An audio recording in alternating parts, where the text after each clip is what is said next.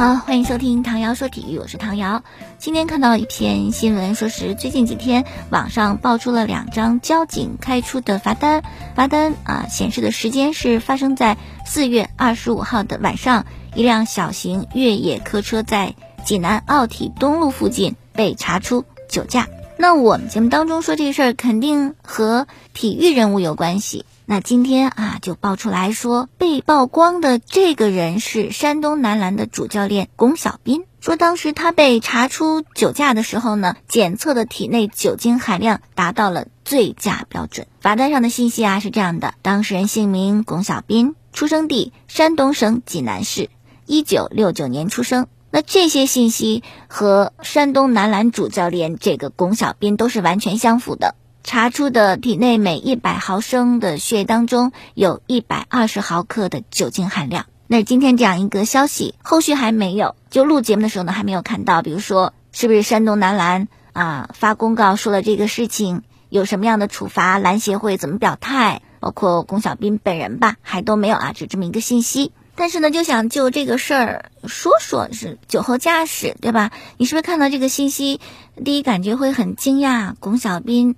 教练了，成年人，社会经验什么的，社会阅历很多，很丰富了，也应该知晓法律。为什么要酒后驾驶呢？这个太容易去就做到不违反这个法律了，对吧？你就算是朋友之间应酬，你开车去叫代驾呀，多简单的事情，为什么要触犯法律？然后呢，就再顺着这个事儿说一说曾经和酒驾有关的一些运动员。那搜索下记忆哈，印象比较深的有张修为，曾经天津权健的一名球员，他的事情发生在二零一七年的八月份，最早的时候呢是那年的八月十五号，有消息说张修为等等一些球员呢醉酒驾车导致了交通事故的发生，当时天津俱乐部呢还发了球员张修为训练的照片，疑似回应说没有问题啊，还在训练什么的，但到了第二天八月十六号。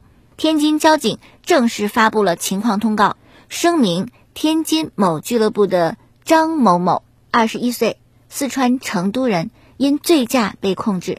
而这些信息跟张修伟是完全一样的。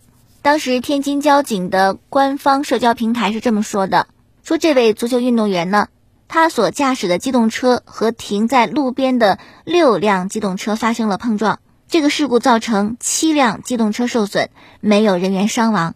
事故发生以后呢，对张某某进行了血液酒精的含量检测，是醉驾。那因为醉驾呢，也被公安部门控制。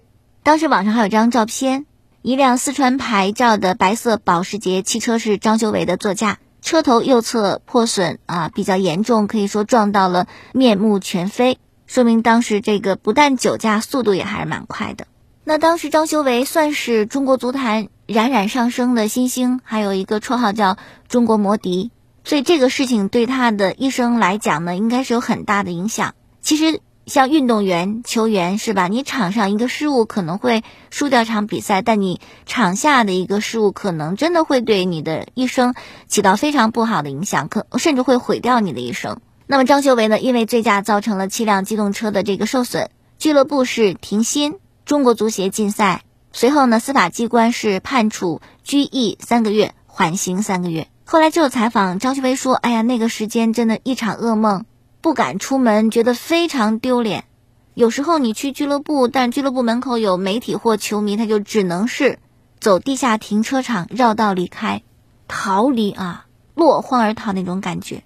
还说自己呢性格比较敏感，也比较内向，容易受外界的影响。”特别在乎一些人的这个看法，甚至就是一百人当中有九十九个说你好，但他更在意说不好的那一个。所以当时张学伟讲就非常的迷茫，看不清楚未来呀，整天被负面情绪左右。但是就还是会有一些家人去鼓励他嘛，啊，希望他改变。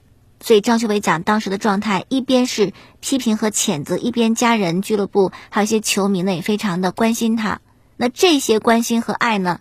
转化成向上的力量。后来他就想明白了，有些事情是不能够改变的，也没有办法忘记的，也不能够逃离的，那就勇敢面对，积极承担。我觉得这个是非常好，就是人很难免不出错。你出错以后呢，不要推卸责任，不要抵赖，你要勇于承担这个事情发生以后你该承担的后果。这是有担当的一种表现，也是你未来可能会改变的一个表现。如果你连错误都想推掉，是吧？不愿意认可，不愿意承担，那我觉得很难，这种人会去做出改变的。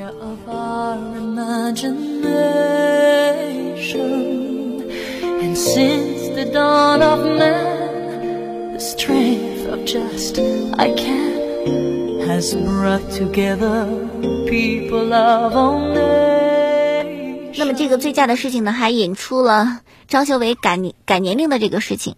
当时我记得媒体报道有一个说法，就是足协用一张罚单为当时的天津权健队送上一份大礼。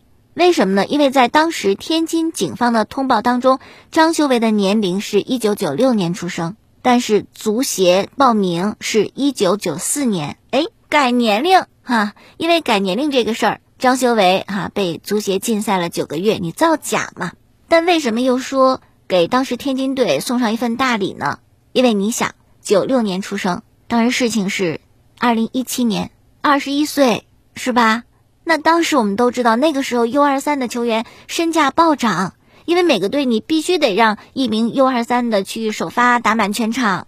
如果按照一九九四，那张修为马上就不能够享受这样一个 U 二十三的待遇，而年龄回到了一九九六年，哎，一撞车。小两岁，你这一二三就可以再踢两年嘛，多踢两年嘛，哈，所以当时也是一个笑话。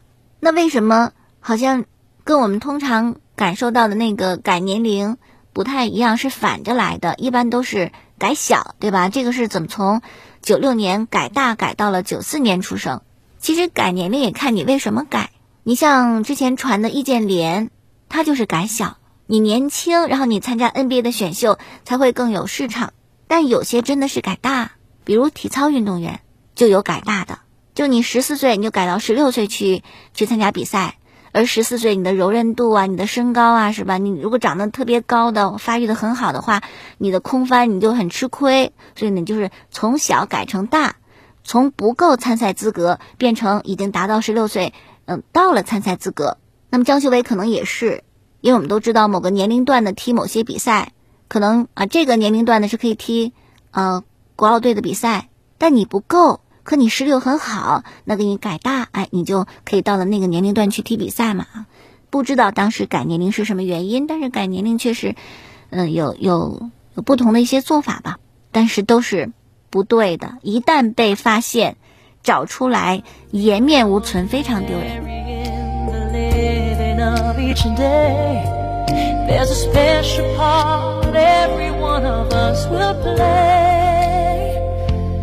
Feel the flame forever burn, teaching 刚是一个张修为，然后还有印象深的是张璐，现在是深圳队的门将。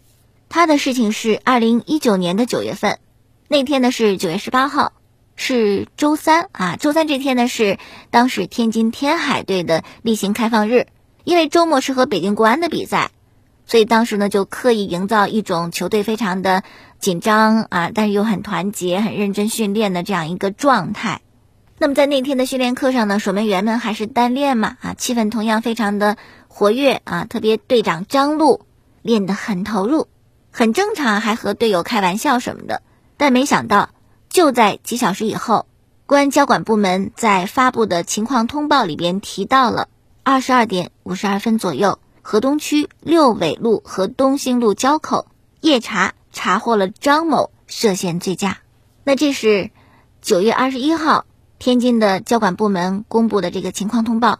但其实呢是在两天前十九号的时候就有这样一个传言，但当时没有人完全证实，还在想这是 P 图啊还是怎么回事啊？网络上传播的是很厉害。当时那个图片被查获的人面部是打了马赛克。可是从身形以及驾驶车辆的信息，那如果是很熟悉这个天津天海队的球迷，一眼可以看出来，或者高度怀疑是守门员张璐。那个时候呢，就是传闻愈演愈烈。可是天津天海俱乐部方面呢，没有做出回应，包括公安交警方面也没有正式通知。但其实球队都知道这个事儿，所以当二十一号这个公告情况通报正式出来以后呢。应该就是情况通报出来五小时以后吧。天津天海俱乐部呢就做出了对外的发布声明，承认涉事球员是张璐，表态俱乐部对张璐涉嫌触犯国家法律法规、严重违反队规队纪的行为绝不姑息，已经做出了停薪、停训、停赛的三停处罚。那到了傍晚。中国足协也公布决定，取消张璐在中国国家队的集训比赛资格，停止他参加中国足协举办的所有正式的足球活动，一直持续关注此案的进展，会依据有关部门的正式处理结果，再做出进一步的严厉处罚。那当时血液的检测是张璐一百毫升的血液当中酒精含量是二百五十三点三毫克，严重超标，绝对醉酒。此外呢，还有，一九年的四月份，北京交警通报，前北京国安球员南方因为醉驾被警方刑事拘留。还有前国脚崔鹏，他也是年少成名啊，十八岁代表鲁能拿到了联赛和杯赛的双冠王。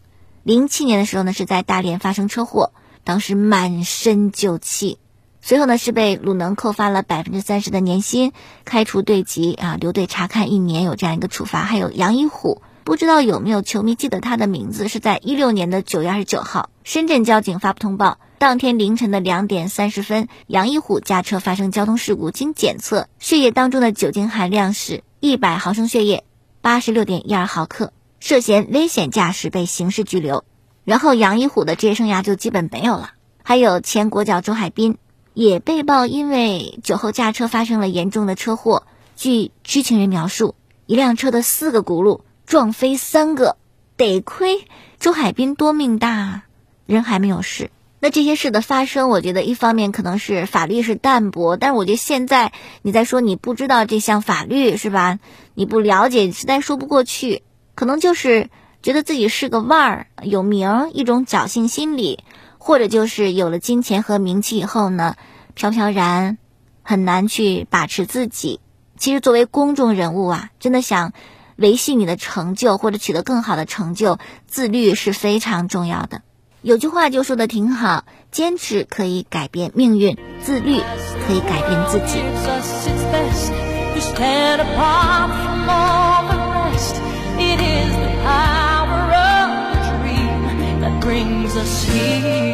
那么说到关于酒驾，可能后果更严重的一件事情，要很早了，那是二零零零年。二十一年前的时候，那次事故当中呢，两位主要的球员是曲乐恒和张玉宁，他们都是辽宁队的天才，非常棒的青年球员。这个张玉宁不是现在的张玉宁，是曾经的那位。他在二零零零年的时候呢，就已经二十三岁了。那么在那一年，张玉宁、曲乐恒还是辽宁队的队友。他们在山东鲁能和辽宁队的超霸杯的比赛当中呢。因为连中三元一夜成名，啊，被称为足球天才。但是没有高兴多久，包括他们两位在内的几位球员发生了交通意外，开车外出喝酒，回来的途中发生了严重的车祸。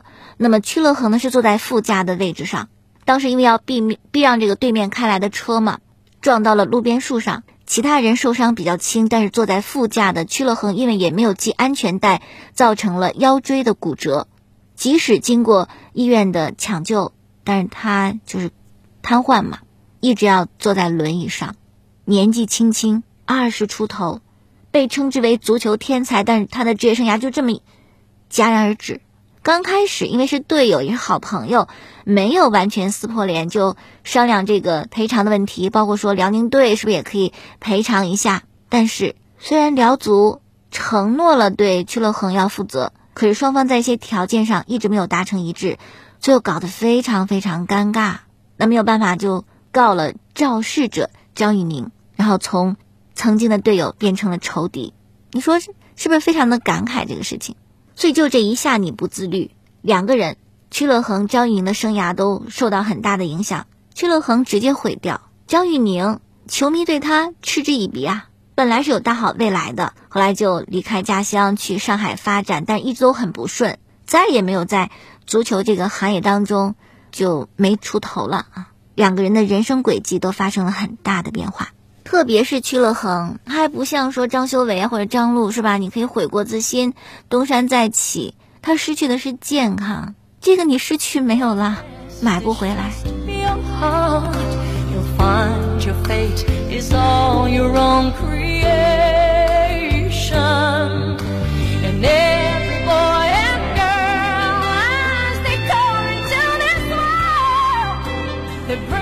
好了，说完这个事情以后呢，我们再讲中超。昨天两场呢，一是广州城三比一胜的重庆，这样重庆队呢是两连败。广州城的胜利也没有什么意外，因为他们在首轮同城德比对广州队的时候，就前恒大的时候就踢得还蛮好的，尤其我觉得中场还不错啊。然后另外一场是深圳对青岛，双方踢成零比零。深圳队在这场比赛当中门前这个机会的把握差一点。而同样，青岛呢跟首轮一样，这个防守非常的好。今天的两场下午三点三十五分，山东泰山对广州队，无疑是强强对话。鲁能对恒大，一定是本轮焦点。但是怎么安排在下午比赛？可能有些朋友看球会稍微的不太方便哈。那么鲁能呢，新赛季的外援是非常抢眼的。首轮对重庆呢是二比零战胜对手，但是抛开这个比分。你要按这个场面的话来讲，山东泰山还有些问题啊，比如说你看他们有百分之七十以上的控球率，但是这样的一个控球下边却没有像样的射门，传导球的速度是变快了一些，但是节奏没变化，穿透力不强，所以进攻效果就不好。如果不是下半场啊，这个山东泰山的状态好了一点，包括孙准浩他在中场的这个调度。使得，呃，泰山队的进攻有层次，有些穿透力，再加上对手重庆非常弱哈，那么鲁能要赢球的话呢，可能也是有些问题的。所以这次对阵强手，这可能才是真正考验山东队的，以及考验他们新的外援。那么广州队首轮广州德比和广州城二比二踢平，很多广州球迷非常失望，但是我觉得你要。接受，因为毕竟少了保利尼奥和塔利斯卡，这两个人捆起来占了广州队的半壁江山，也说的不为过吧？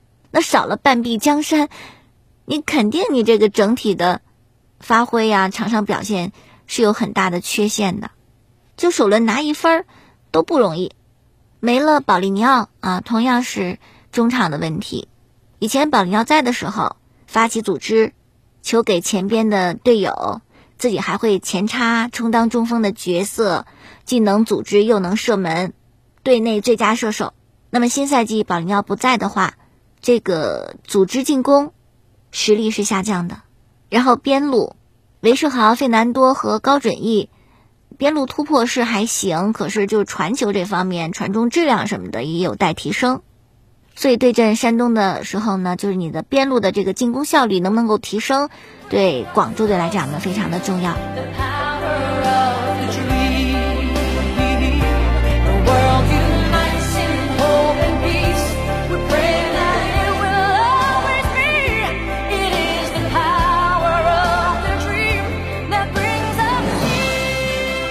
好，晚上八点一场呢，是我们河南嵩山龙门对阵沧州雄狮。首轮比赛，两个队都是输的，都是一比二的相同比分。沧州雄狮这个赛季阵容很豪华，那他们没赢，特别不甘心，所以想见他们这场比赛面对我们，是非常强烈的那个求胜的欲望。沧州雄狮目前的问题就是人很多，很棒球员一堆啊，但可能还有这个配合融入的问题。反正首轮那个过程来看呢，不算一个强队，比强队差的地方就在有时候你占据了场上优势，但是没有办法转为胜势。你看他们二十脚射门，六次射正，进一个球，而反观青岛队，当时上半场控球率只有百分之二十七，只有一次射正，当然进了，是吧？效率特别好。此外，沧州雄狮呢，除了进攻效率不够高以外，哈，防守也是。没那么稳，否则的话，青岛队就那个控球连进两个球，你咋想？是不是？所以我觉得我们可以从这个沧州的防守上来呃下点功夫。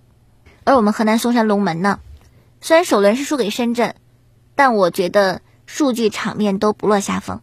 我们首轮输球也是非常遗憾，所以我们这一轮想要赢的心情也很迫切。但是我们的问题也是一样的，就跟豪门来相比较，我们可能会有一些场面，会有一些机会，但是把握能力差，相互之间的配合少。所以这次面对沧州雄狮，我觉得如果真是想有所作为的话呢，首先还要加强防守，然后在反击上面呢寻求一些比较好的方法。下面再说到的是两队的赛前海报。其实我们跟沧州雄狮的关系还挺好的，两个队的球迷也会互相在呃看比赛的时候有些交流。这次沧州雄狮的海报是“新际遇，新机遇”，这个“际”呢是河北的简称，“遇”是河南的简称。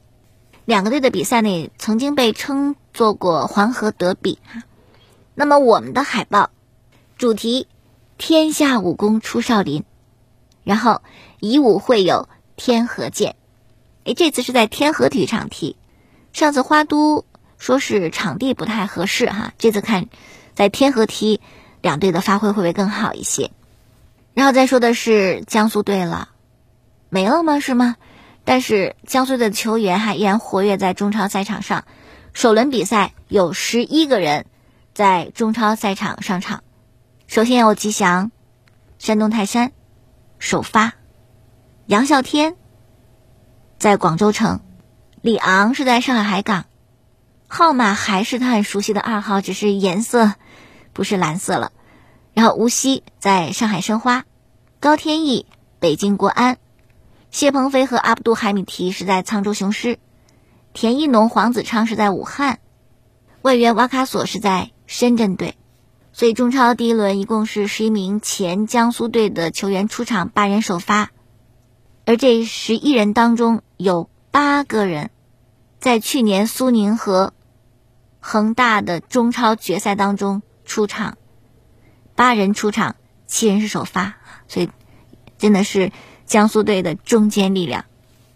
好，下面再看中国女足进入到东京奥运会，在昨天呢是公布了赛程。和巴西的比赛是在当地时间二十一号的下午的五点钟。比赛场地是工程体育场，这个球场位于二零一一年日本东北大地震受灾地区宫城县，球场容纳四万九千多人，曾经也是二零零二年世界杯的赛场之一。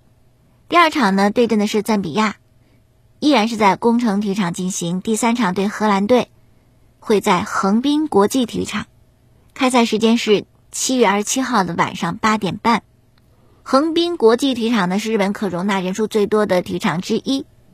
一九九八年的三月落成启用，一共是七万三千多个座位。那么这个球场是零二年日韩世界杯决赛的举办场地。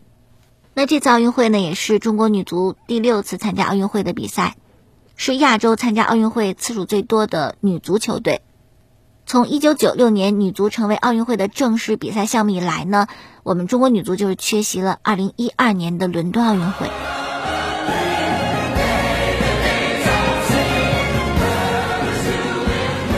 好，下面欧洲足球一些消息啊，皇马是公布了对切尔西的欧冠半决赛的首回合比赛大名单。好消息是克罗斯伤愈复出，坏消息是门迪还不行。腿部肌肉的伤呢没有痊愈，不知道是会用马塞洛踢还让纳乔踢。另外呢，还有拉莫斯也没有能够复出，还有巴尔韦德是新冠阳性，巴斯克斯是膝盖的伤势已经结束了这个赛季。但是好在皇马，我觉得他的板凳还是很深厚的，对阵容来讲不会有太大的影响。意甲联赛。AC 米兰客场零比三输给拉齐奥，跌到第五位。尤文是客场一比平了佛罗伦萨。这样的话呢，尤文在这场比赛以后六十六分，暂时排在第三。为什么暂时呢？因为身后六十五分和六十三分的亚特兰大那不勒斯还没有踢，少一轮。那如果人家把这轮踢完以后都赢的话，尤文前四就不保。而剩下的五轮意甲比赛。尤文图斯还要对阵国际米兰和 AC 米兰，万一有个闪失，那极有可能下赛季欧冠都踢不了。哎呀，我觉得尤文应该是到了要改变的时候了。过去九个赛季连续的意甲冠军，绝对意甲巨无霸。但去年夏天，萨里啊，冠军教头下课，这个下课我不好说有没有跟 C 罗有关系，我觉得有一定的关系。然后呢，选了谁？选了皮尔洛，没有任何执教经验，就是挂着一个尤文的名宿，可能球迷对他印象比较好。但是从带队来看，带着带着，尤文就失去了意甲霸主的统治力，踢弱队经常翻船，欧战成绩更糟，所以很有可能，如果这个赛季啥都没有的时候，就得改朝换代。而到那一天，我觉得 C 罗也不会再给尤文耐心，因为肯定职业生涯末期是要踢欧冠的。包括有一个消息说，梅西就给巴萨就交流嘛，如果让我留在这儿的话呢，你必须。在我生涯的最后几年，有能力再拿到一个欧冠的冠军，所以如果这个赛季真这样的话，C 罗可能也会想着离开，只是去哪儿就不好说了。好，今天就说这么多，感谢收听，可以在蜻蜓、荔枝和喜马拉雅上搜索“唐瑶说体育”，关注往期节目，明天我们再见。